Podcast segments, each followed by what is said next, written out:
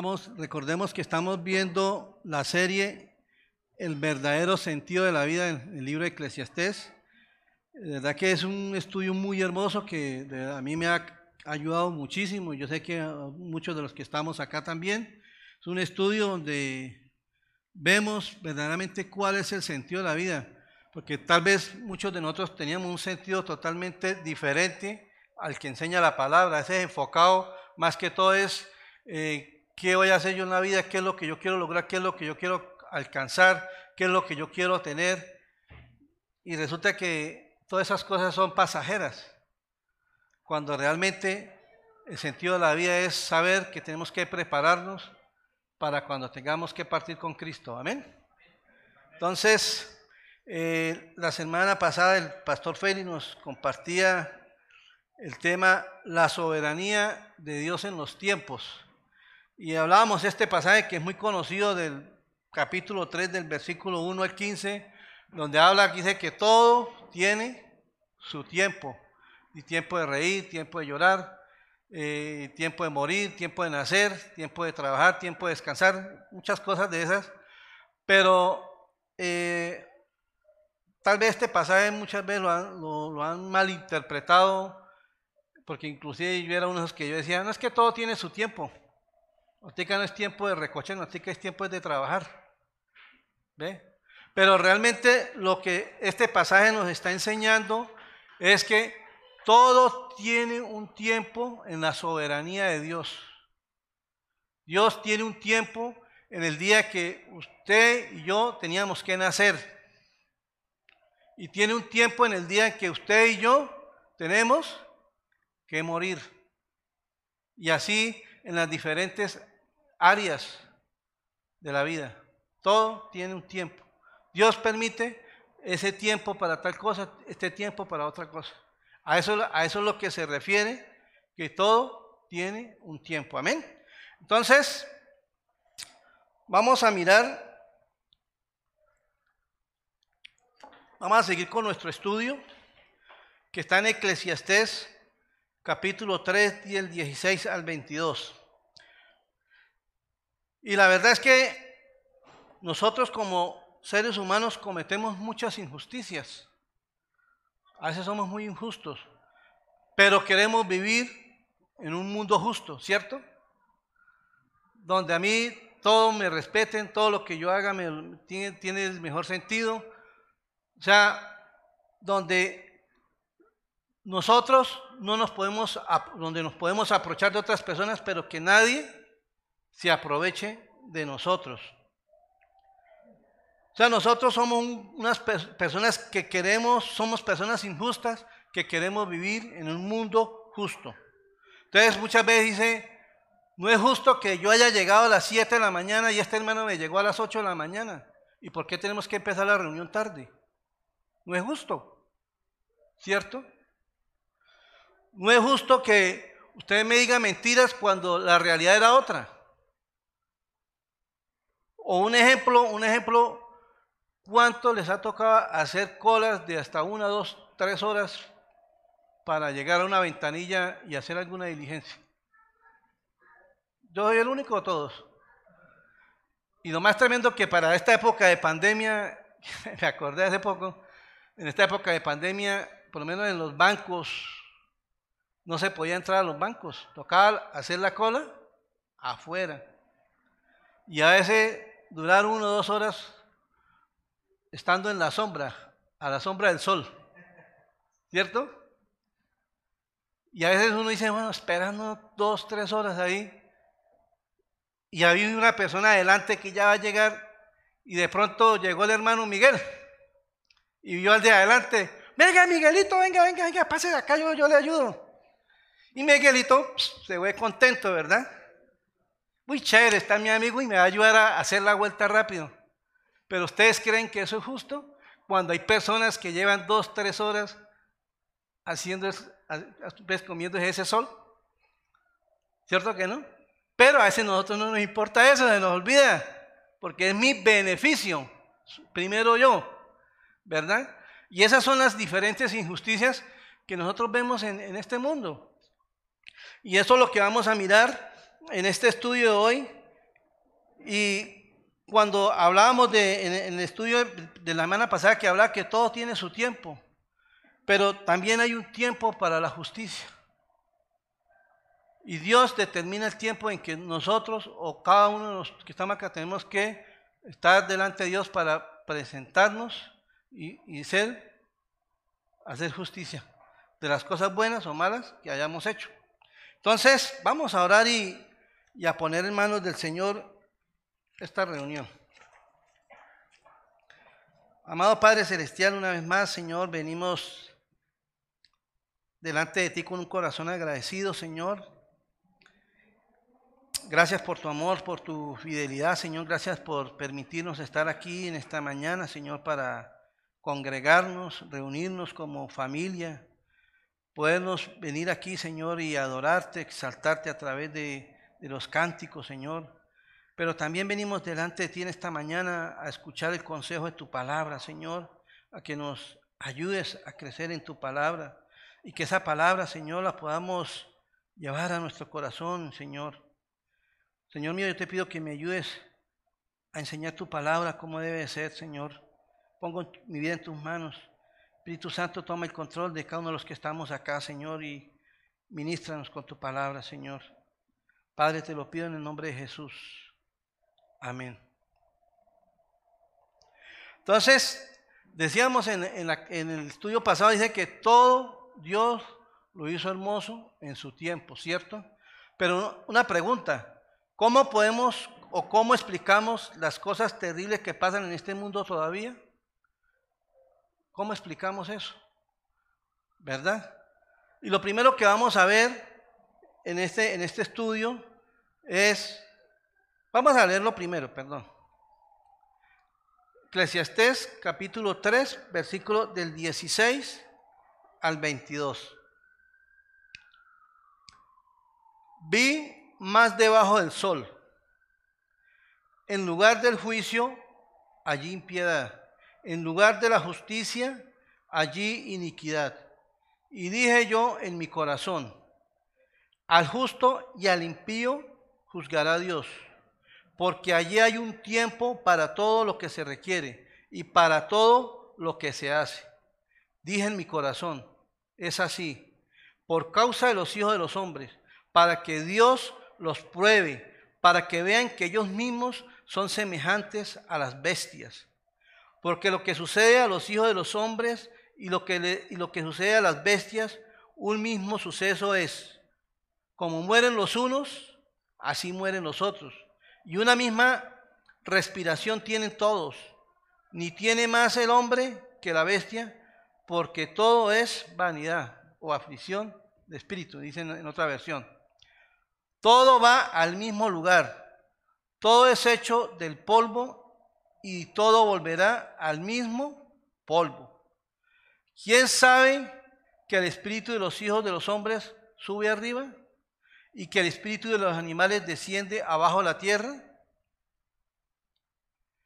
Así pues, he visto que no hay cosa mejor para el hombre que alegrarse en su trabajo, porque esa es su parte, porque ¿quién lo llevará para que vea lo que hace, lo que ha de ser, lo que, lo que ha de ser después de él? Entonces, hermanos, aquí está hablando este pasaje de las injusticias que se ven, pero que está hablando también de que todos tenemos un destino, tanto los animales como seres humanos. ¿Y por qué, y por qué habla de los animales? Porque hay, hay partes en la vida donde el Señor nos compara con los animales. Y a veces actuamos como los animales. ¿Verdad? Entonces, lo primero que vamos a mirar acá es la crueldad del hombre en contra del hombre. Eso es lo primero que vamos a ver, la crueldad del hombre en contra del hombre. O también puede ser la dureza del hombre en contra del hombre. Y eso lo vemos en el versículo 16, donde dice, vi más debajo del sol, en lugar del juicio, allí impiedad, y en lugar de la justicia, allí iniquidad. Hermano, esto está hablando de la corrupción que muchas veces se ve en los mismos estrados judiciales, en las mismas entes gubernamentales. Y, esto yo también lo quiero leer en la nueva versión, en la nueva traducción viviente, no sé si lo, lo tienen ahí, y dice así, en la nueva traducción viviente dice, también noté que bajo el sol, perdón, también noté que bajo, que bajo el sol la maldad está presente en los juzgados. Sí, hasta en los tribunales de justicia hay corrupción. Esto lo dice en la nueva traducción viviente. O sea, aquí está hablando que en los lugares donde se maneja supuestamente la justicia, ¿para qué? Para en beneficio del pueblo, también se maneja la corrupción, se maneja también la opresión. Dice que Dios instituyó todas estas entidades para qué? Para el beneficio de nosotros, hermanos. Cuando muchas veces nosotros tenemos un problema judicial, vamos a un lugar de esos para qué? Para que nos ayuden, ¿verdad? Pero desafortunadamente hay veces que sucede lo contrario. Hay gente que tiene que pagar por cosas y salen como si nada hubieran hecho nada. Y los que son inocentes muchas veces pagan por lo que no tienen que pagar. Y esa es la opresión que hoy vemos hoy en día.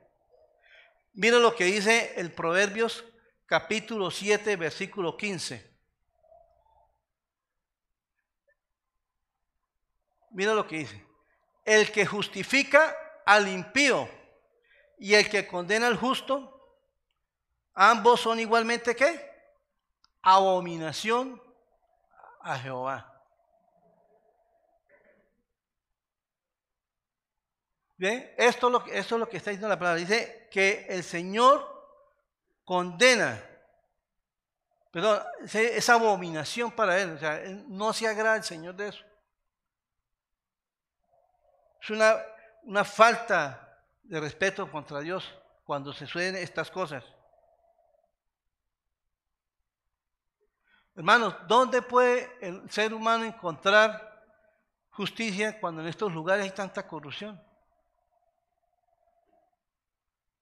¿Dónde? Mira lo que dijo Salomón más adelante, en el, empezando el capítulo 4, en el versículo 1. Mira lo que dijo Salomón.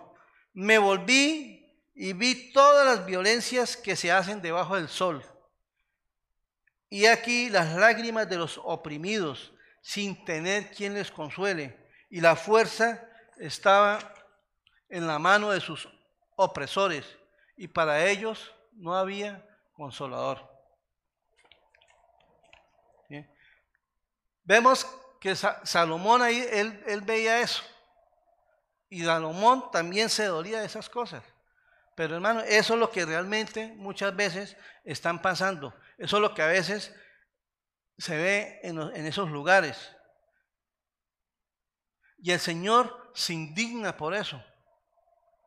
O sea, ahí donde nosotros podemos decir, que no es que nosotros seamos revolucionarios que pues, dicen, no, que es que usted, ah, que usted es de izquierda, no esas cosas.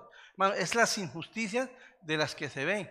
Y, de todas esas cosas, estas personas tienen que rendirle cuentas al Señor algún día. ¿Sí? Mira lo que dice Amós capítulo 4, versículo 1.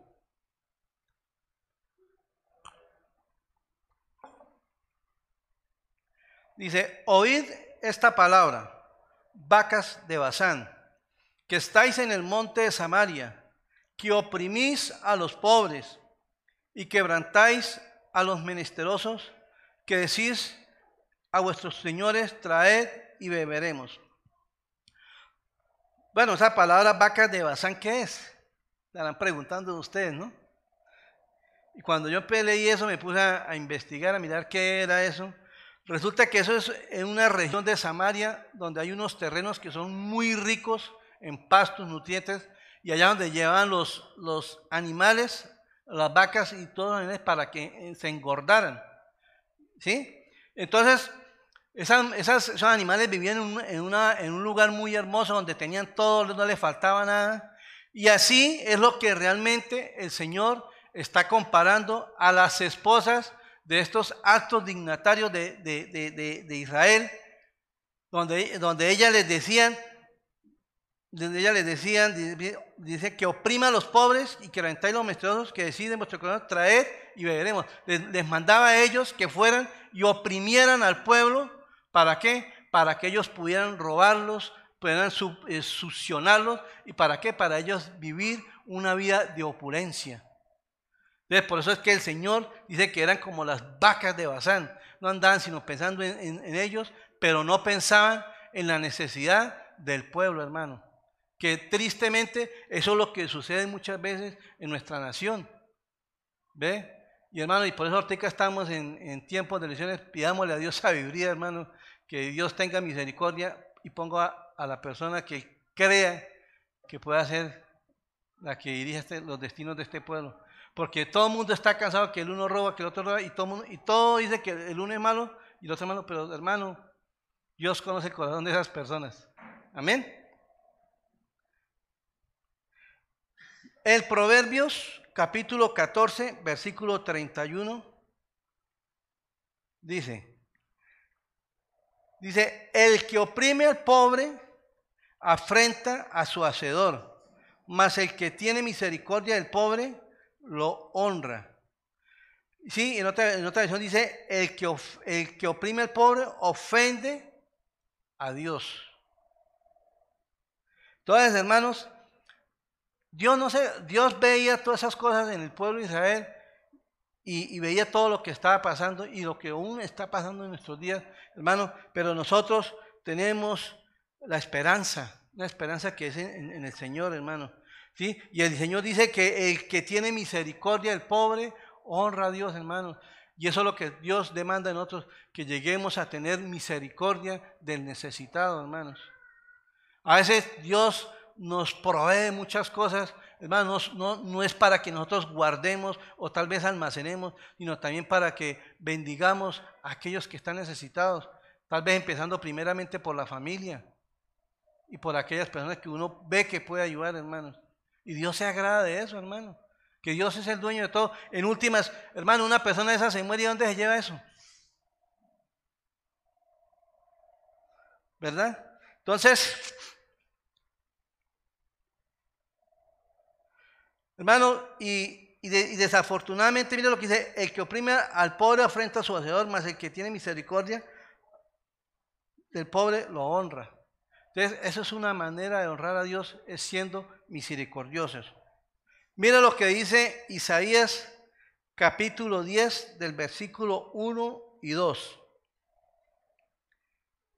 Hay, esta palabra hay en la Biblia es como una palabra de advertencia como de, ay, ay, y el Señor Jesús muchas veces la, expresó cuando se dirigía a los, a los fariseos. Y aquí también Isaías hay. Hay.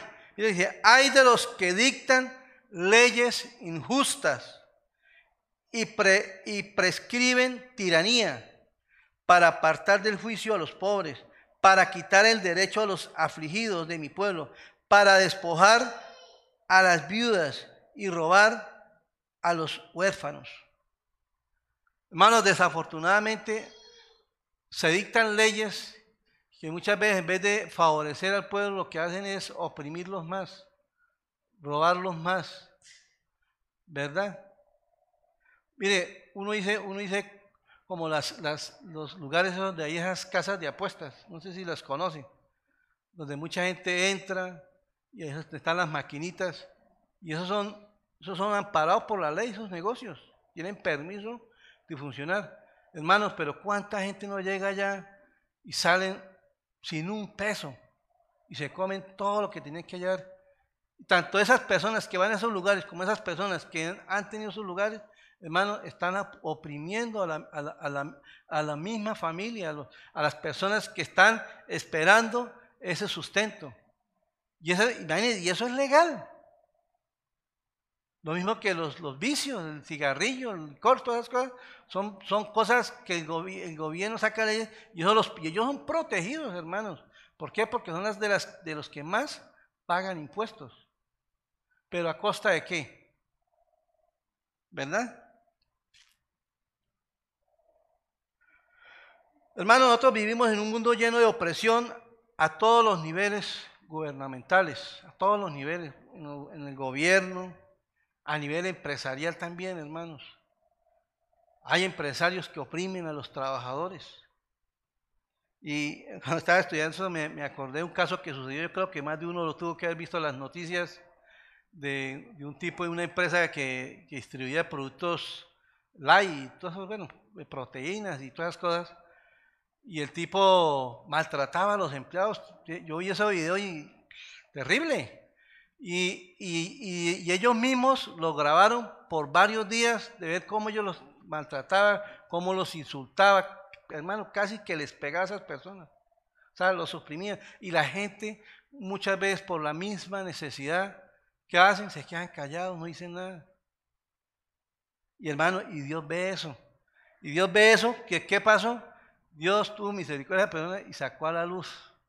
Y hoy en día prácticamente hasta, hasta el INVIMA ya prohibió vender los productos del tipo que no, no tenían todos los requerimientos que necesitaban para circular. Imagínense.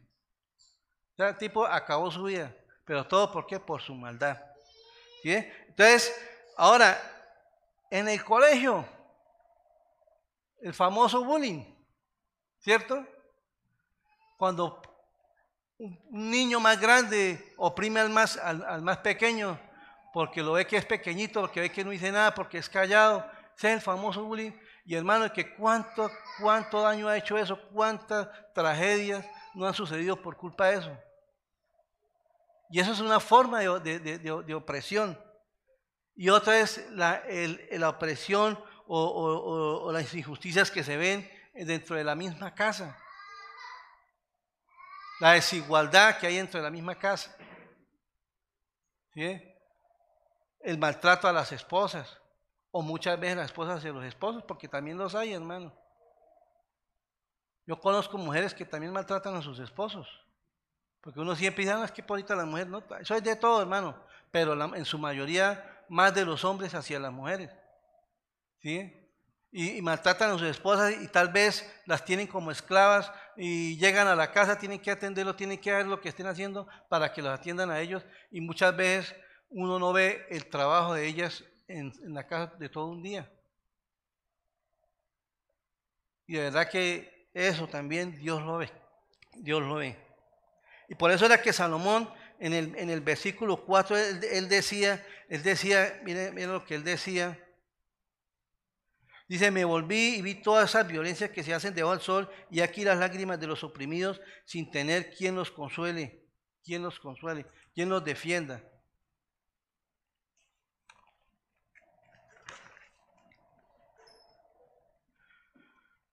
Ahora, uno podemos, nos preguntamos, ¿cómo podemos encajar tanta injusticia y tanta opresión con nuestro cristianismo? ¿Sí? ¿Cómo podemos encajar tanta injusticia y tanta opresión con nuestro cristianismo? Y eso nos lleva al segundo punto. Y el segundo punto dice, la justicia de Dios en operación en un mundo lleno de injusticia o la justicia de Dios ejecutada en un mundo lleno de injusticia. ¿Sí? Eso es lo que eso es lo que vamos a mirar. Hermanos, porque Dios hace justicia. Pues, y recuerden que uno de los atributos de Dios es que Él es un Dios justo. Eso es uno de los atributos de Dios. Y justo es que es que Él da a cada quien lo que le corresponde. Entonces, muchas, muchas personas, y ahí donde vemos, eh, y ahí donde vemos, eh, donde muchas veces los ateos, los famosos ateos, salen a relucirse, eh, que donde ellos aprovechan, pero si, si Dios existe, si Dios existe, ¿por qué suceden estas cosas? ¿Por qué hay tanta injusticia? ¿Por qué tanta maldad? Si Dios existe, si dicen que Dios es Dios, que Dios es bueno. Hermanos, esa, es la mentalidad de esas personas. Porque ellos no dicen, bueno, si suceden tantas tragedias, tantas cosas, tanta corrupción, tanta maldad que hay, entonces, ¿por qué Dios permite eso?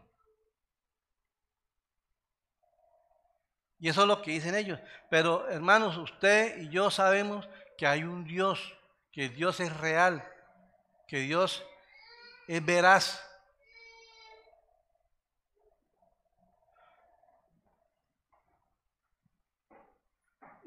y sabemos que Dios existe. ¿Por qué? Porque Él dice la palabra que Él nos hizo a su imagen y semejanza. Y hermanos, Dios es real y algún día todos, ricos, pobres, oprimidos, opresores, tiranos y esclavos y esclavizados, tendremos que comparecer delante de Dios para dar cuenta de todo lo que hicimos. Continuamos con la lectura en Eclesiastés 3, el versículo 17. Y dije yo en mi corazón, al justo y al impío juzgará Dios, porque allá hay un tiempo para todo lo que se requiere y para todo lo que se, todo lo que se hace. Entonces, como decíamos al principio, hermanos, el Señor dice, empieza el capítulo, dice que para todo hay un tiempo. Dios tiene un tiempo para cada cosa, pero Dios tiene un tiempo también para hacer justicia. ¿Ve? Y por eso es que nosotros no podemos poner nuestra mirada en las cosas de esta tierra, hermanos. Nuestra mirada tiene que estar, como dice en la palabra, las cosas de arriba y no las de esta tierra. Y por eso, ¿por qué? Hermano, porque algún día todos nosotros, todos nosotros tenemos que comparecer ante el tribunal de Dios. Todos nosotros, ya sean buenos o malos, justos o injustos, todos, todos. Entonces, mira lo que dice en, en Hebreos 9:27, lo ratifica, dice, y de la manera que, está establecido para los hombres, que mueran una sola vez. Y después de la muerte, ¿qué viene? El juicio.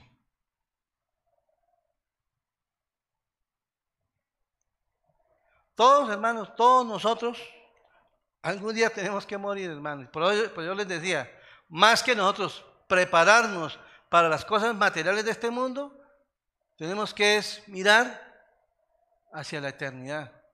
Ahora, esto no quiere decir que no podamos disfrutar de las cosas que Dios nos da acá. Yo lo vamos a ver más adelante. Mira lo que dice Eclesiastés capítulo 12, versículo 14. Dice, porque Dios traerá toda obra a juicio juntamente con toda cosa encubierta, sea buena o sea mala. Dios va a sacar a la luz todas las cosas. O sea, para Él no va a quedar oculto. En otra versión dice, Dios habrá de pedirnos cuenta de todos nuestros actos, ya sean buenos o malos. Eso lo dice en otra versión. Y mira lo que dice Hebreos 14, 13. Y no hay cosa creada que no sea manifiesta en su presencia. O sea, hermano, para Dios no hay nada oculto. Antes bien, todas las cosas están desnudas y abiertas a los ojos de aquel a quien tenemos que dar cuentas. Muchas veces gente que hace cosas y creen que nadie, nadie los ve, y en verdad nadie los puede ver pero Dios es el único que ve y todo eso Él lo va a sacar a la luz el día que tengamos que rendirles cuentas a Dios de, nuestra, de todo lo que hayamos hecho. Cuando, vea, cuando veamos opresión e injusticia, estemos seguros que cuando le oremos a Dios, Dios nos va a escuchar, hermanos. Dios tiene un tiempo para, para, para esa situación. Y todos soñamos con un mundo mejor, ¿cierto? Todos soñamos que esto cambie. Pero hermano, ¿cómo va a cambiar esto? En nuestras fuerzas no, hermano. Esto solamente lo puede cambiar Cristo. Esto solamente lo puede cambiar el Señor. Solamente esto puede cambiar realmente hasta que Jesucristo regrese por segunda vez. Mire lo que dice segunda de Tesalonicenses, capítulo 1 del versículo 6 al 10. Porque es justo delante de Dios pagar con tribulación a los que atribulan. ¿Es justo delante de Dios? pagar a aquellos que oprimen con opresión. Y a vosotros que sois atribulados, daros reposos con nosotros, cuando se manifieste el Señor Jesús desde el cielo con los ángeles de su, con los ángeles de su poder, en llama de fuego, para dar retribución a los que no conocieron a Dios ni obedecen al Evangelio de nuestro Señor Jesucristo, los cuales sufrirán pena eterna de perdición, excluidos de la presencia del Señor y de la gloria de su poder, cuando venga en aquel día para ser glorificado con sus santos y ser admirado en todos los que, en todos los que creyeron, por cuanto nuestro testimonio ha sido creído por vosotros. Hermanos, aquí Dios está hablando de lo que, lo, que Él va a retribuir a aquellas personas que han sido opresores o tal vez aquellos que no han creído en el Evangelio. Y dice que nosotros vamos a ser consolados. Amén. Y en segunda de Pedro, el Señor dice, el Señor no retarda su promesa según algunos la tienen por tardanza, sino que es paciente para con nosotros, queriendo que, no queriendo que ninguno perezca, sino que todos procedan al arrepentimiento. Hermanos, Dios está esperando que muchos se arrepientan de su maldad, de su pecado, y se vuelvan a Dios, se vuelvan a Él. Hermanos, Dios es bueno, hermano. Dios quiere que todos procedan al arrepentimiento. Dios nos da la oportunidad, ¿para qué? Para que nos volvamos a Él y cambiemos nuestras actitudes.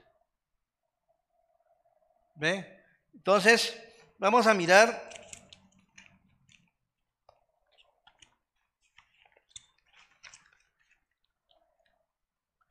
Lo que sigue en Eclesiastés capítulo 3, versículo 18.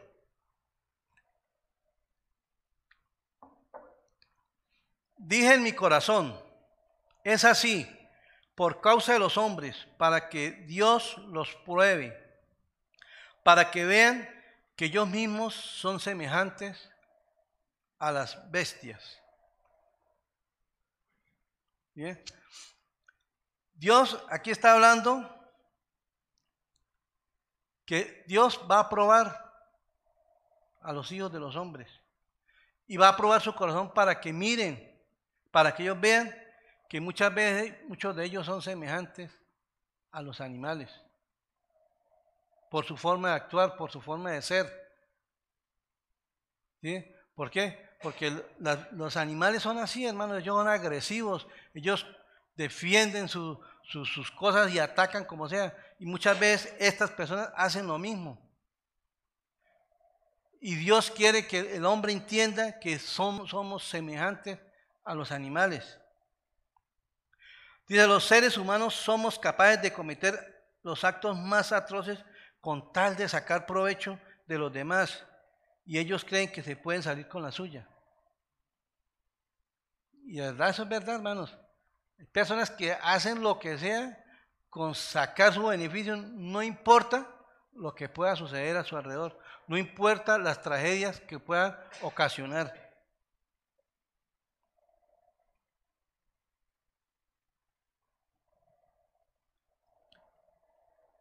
Dice en Eclesiastés capítulo del 3 al del 19 al 20.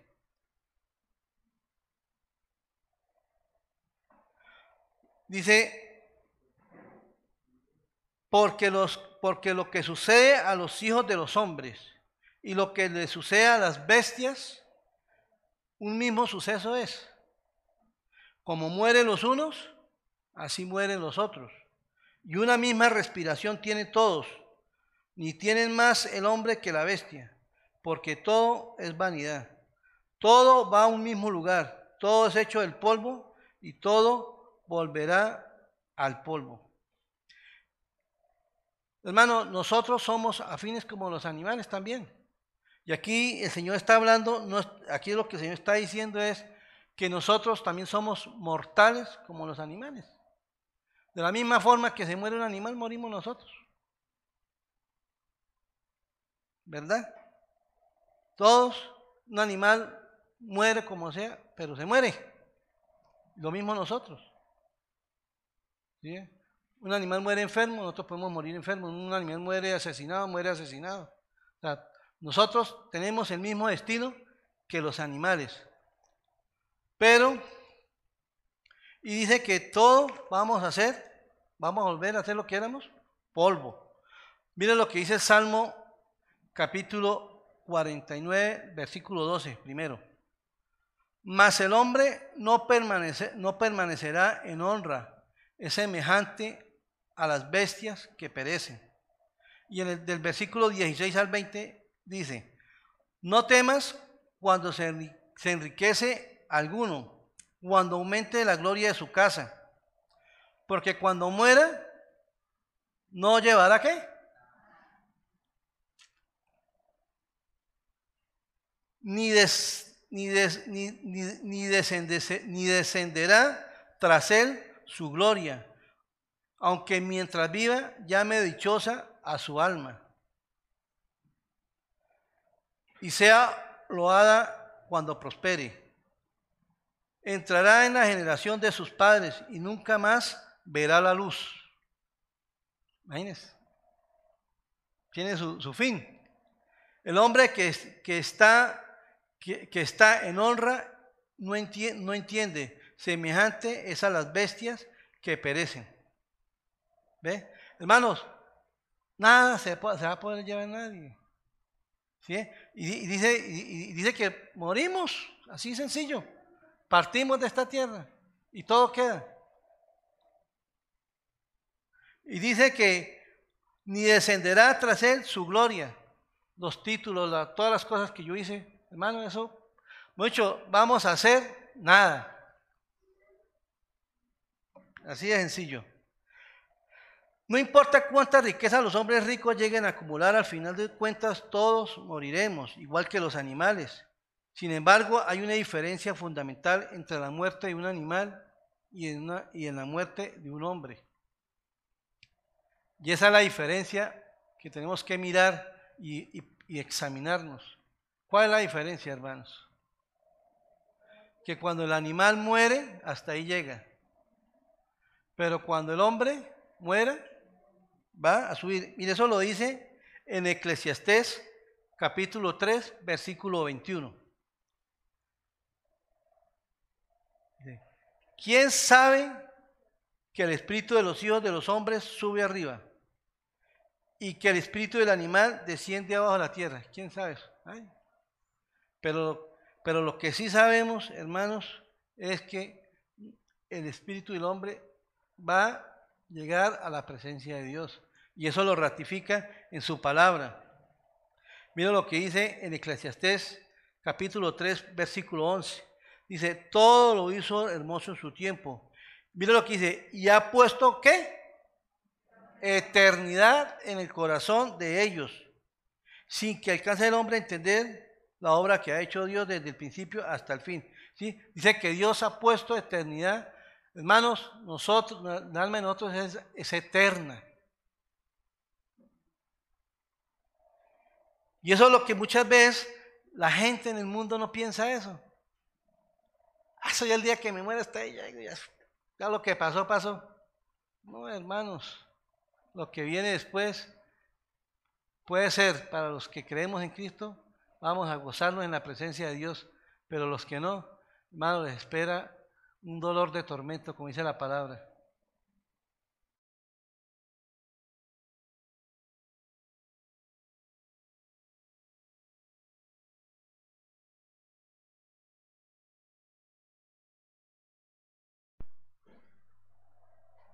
El polvo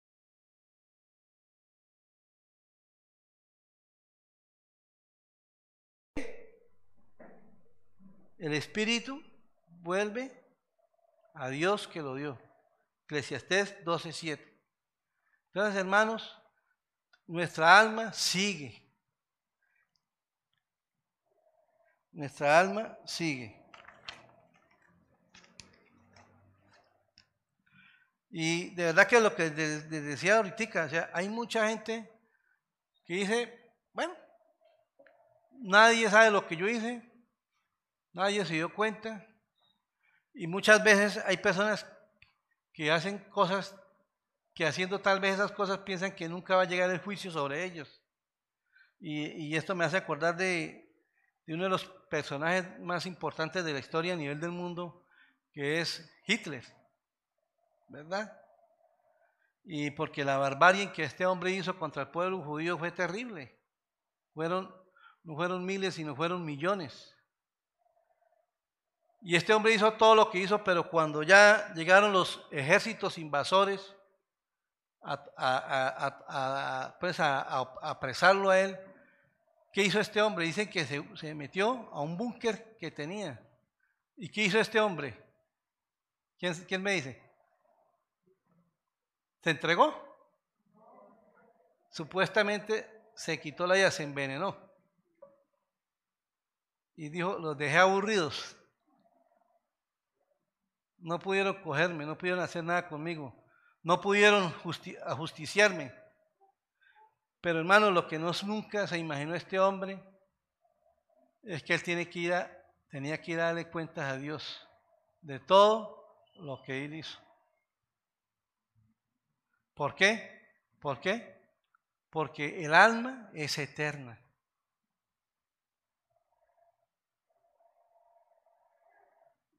¿Bien?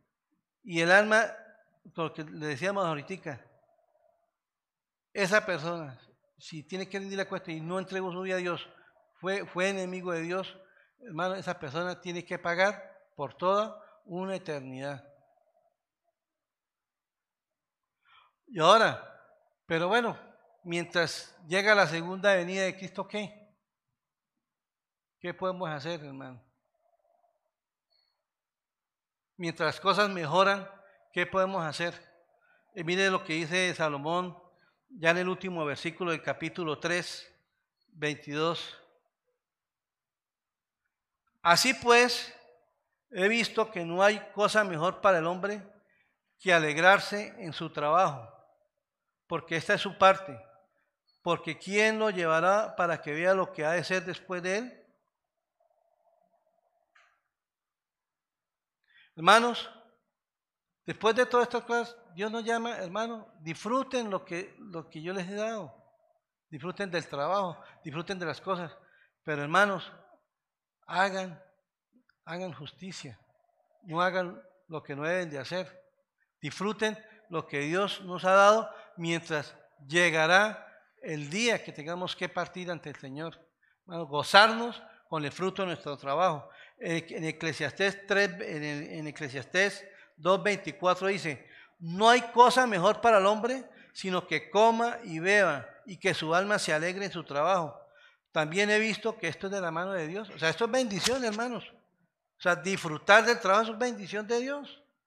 Aquí no, aquí no está diciendo, ah, no, que es malo tener, que es malo eh, poseer cosas. No, hermano, en ningún momento. Todo es bueno tener eso. Pero lo que yo les decía hace rato, si Dios nos da la oportunidad de tener muchas cosas, hermano, disfrutémoslas, pero también que seamos, podamos, podamos bendecir a otras personas, hermano. Y eso, y eso, y de eso también se goza uno, cuando uno puede bendecir a otra persona, hermano.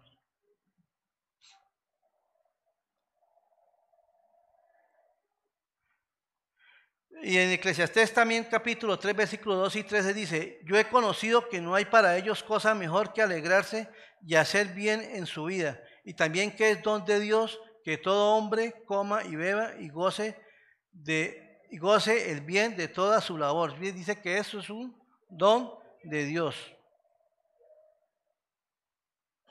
Hermanos, nosotros estamos en un mundo donde tenemos que tener nuestra mirada y nuestra confianza en el Señor. Pero hermanos, tenemos que examinarnos. Sabemos cuál, cuál va a ser el destino de nuestra alma cuando nos toque enfrentar el momento de la muerte. ¿Sabemos cuál va a ser nuestro destino? Todos tenemos que morir algún día, hermanos, pero tenemos que mirar eso. Somos más justos que aquellos opresores. ¿Usted cree que Dios lo va a dejar escapar de sus injusticias? ¿Usted sabe cuál es el destino de su alma? Porque muchas veces nosotros nos justificamos, ¿no? no es que yo no soy tan malo como tal persona. No, pero es que yo no hice, yo no hice lo que hizo Hitler, ¿cómo se le ocurre, hermano? ¿Sí? No es que yo no, yo no robé las ayudas que habían para, por decir algo, cuando han habido avalanchas, eh, cosas así que los ríos destruyen y ustedes se destinan cierto dinero y se lo roban y la gente quedó con la misma necesidad. Y uno dice, no, pues es que yo no soy como, como esos. Pero hermanos, todos nosotros hemos, todos nosotros hemos hecho cosas injustas. Y por eso, hermanos, tenemos que pedir a Dios misericordia. Por eso dice en Hebreos 29, 27, que ya lo leímos hace rato, dice, porque la manera que está establecido para los hombres que mueren una sola vez y después de esto viene el juicio de Dios.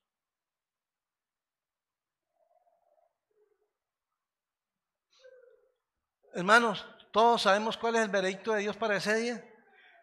La bendición es que nosotros, los cristianos, los que hemos creído en Cristo, los que hemos caminado conforme a la voluntad, podemos decir, sí, yo sé cuál va a ser mi destino. ¿Cierto? Tenemos esa seguridad de decir a dónde voy a ir cuando parto esta tierra. Pero muchos no, hermanos. Muchos no saben. Dice, no, después de que me muera hasta ahí llegue yo. Pero hermanos, hay una eternidad. Y mire lo que dice Juan 3:16, porque de tal manera amó Dios al mundo que ha dado su Hijo unigénito para que todo aquel que en él cree no se pierda, mas tenga vida eterna. Y Romanos 8:1 dice, ahora pues ninguna condenación hay para los que están en quién? En Cristo Jesús, los que andan conforme los que no andan conforme a la carne, sino conforme a qué? Al Espíritu de Dios. Hermanos, caminando en la voluntad de Él. Los que andan conforme a la palabra. Los que hablan conforme a lo que Él quiere que nosotros hagamos. Hermano, Jesucristo, Él se entregó, dio su vida por nosotros, para que nosotros vivamos una vida mejor, para que nosotros nos preparemos para la eternidad, hermanos.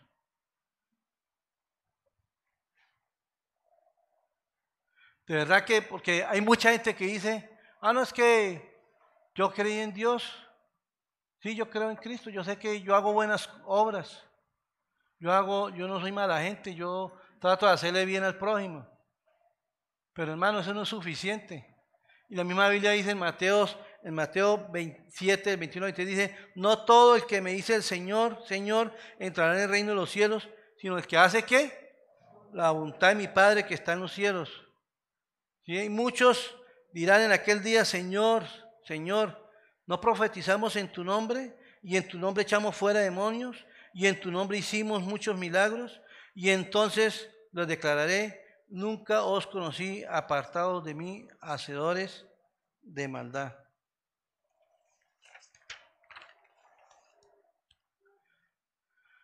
Hermanos, aquellos que de pronto no han entregado su vida a Cristo, este es el tiempo de que le entreguen su vida, examinen. Hermanos, crean que, de verdad crean que va a, haber, va a haber un final para nuestras vidas. Y ese día todos nosotros tenemos que comparecer ante el tribunal de Cristo. Hoy es tiempo, hoy es día de salvación. Si usted no ha entregado su vida a Dios, si alguien nos está escuchando en las redes, entréguele su vida a Dios, pídale a Dios misericordia por su vida y vuelve hacia Él y camine con Él. Mira lo que dice Juan para terminar Juan capítulo 5, 24. De cierto, de cierto digo, el que oye mi palabra y cree al que me envió, ¿tiene qué? Vida eterna. Y no vendrá a condenación, mas ha pasado de muerte a vida. Si hoy tomamos la decisión de venir a Cristo, vamos a pasar de muerte a vida. Amén. Vamos a darle gracias a Dios por su palabra. Padre Celestial, una vez más te damos gracias, Señor, por tu amor, por tu fidelidad.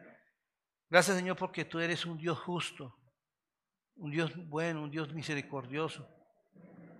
Señor, pero así como tú eres, como tú dices en tu palabra que eres justo, que esos son uno de los atributos que tú tienes, sabemos que tenemos que ser, tenemos que presentarnos delante de ti, Señor, Padre, te pedimos misericordia por cada uno de los que estamos acá, Señor. Si en algo hemos sido injustos, si hemos sido opresores, tal vez, en nuestra casa, en nuestro trabajo, no sé, Señor, te pedimos que tengas misericordia de nosotros, Señor. Y ayúdanos a ser misericordiosos, Señor. Señor, sabiendo que todo lo que tú nos has dado es bueno es bueno, Señor, y podemos aprovecharlo, Señor. Ayúdanos a ser justos, Señor, con aquellos que están necesitados, Señor. Padre, gracias, Señor. Gracias, Señor. Reconocemos que nuestra fuerza no, no lo podemos hacer, Señor. Pedimos tu favor y tu dirección, Señor. Padre, yo te alabo y te bendigo en el nombre de Jesús. Amén.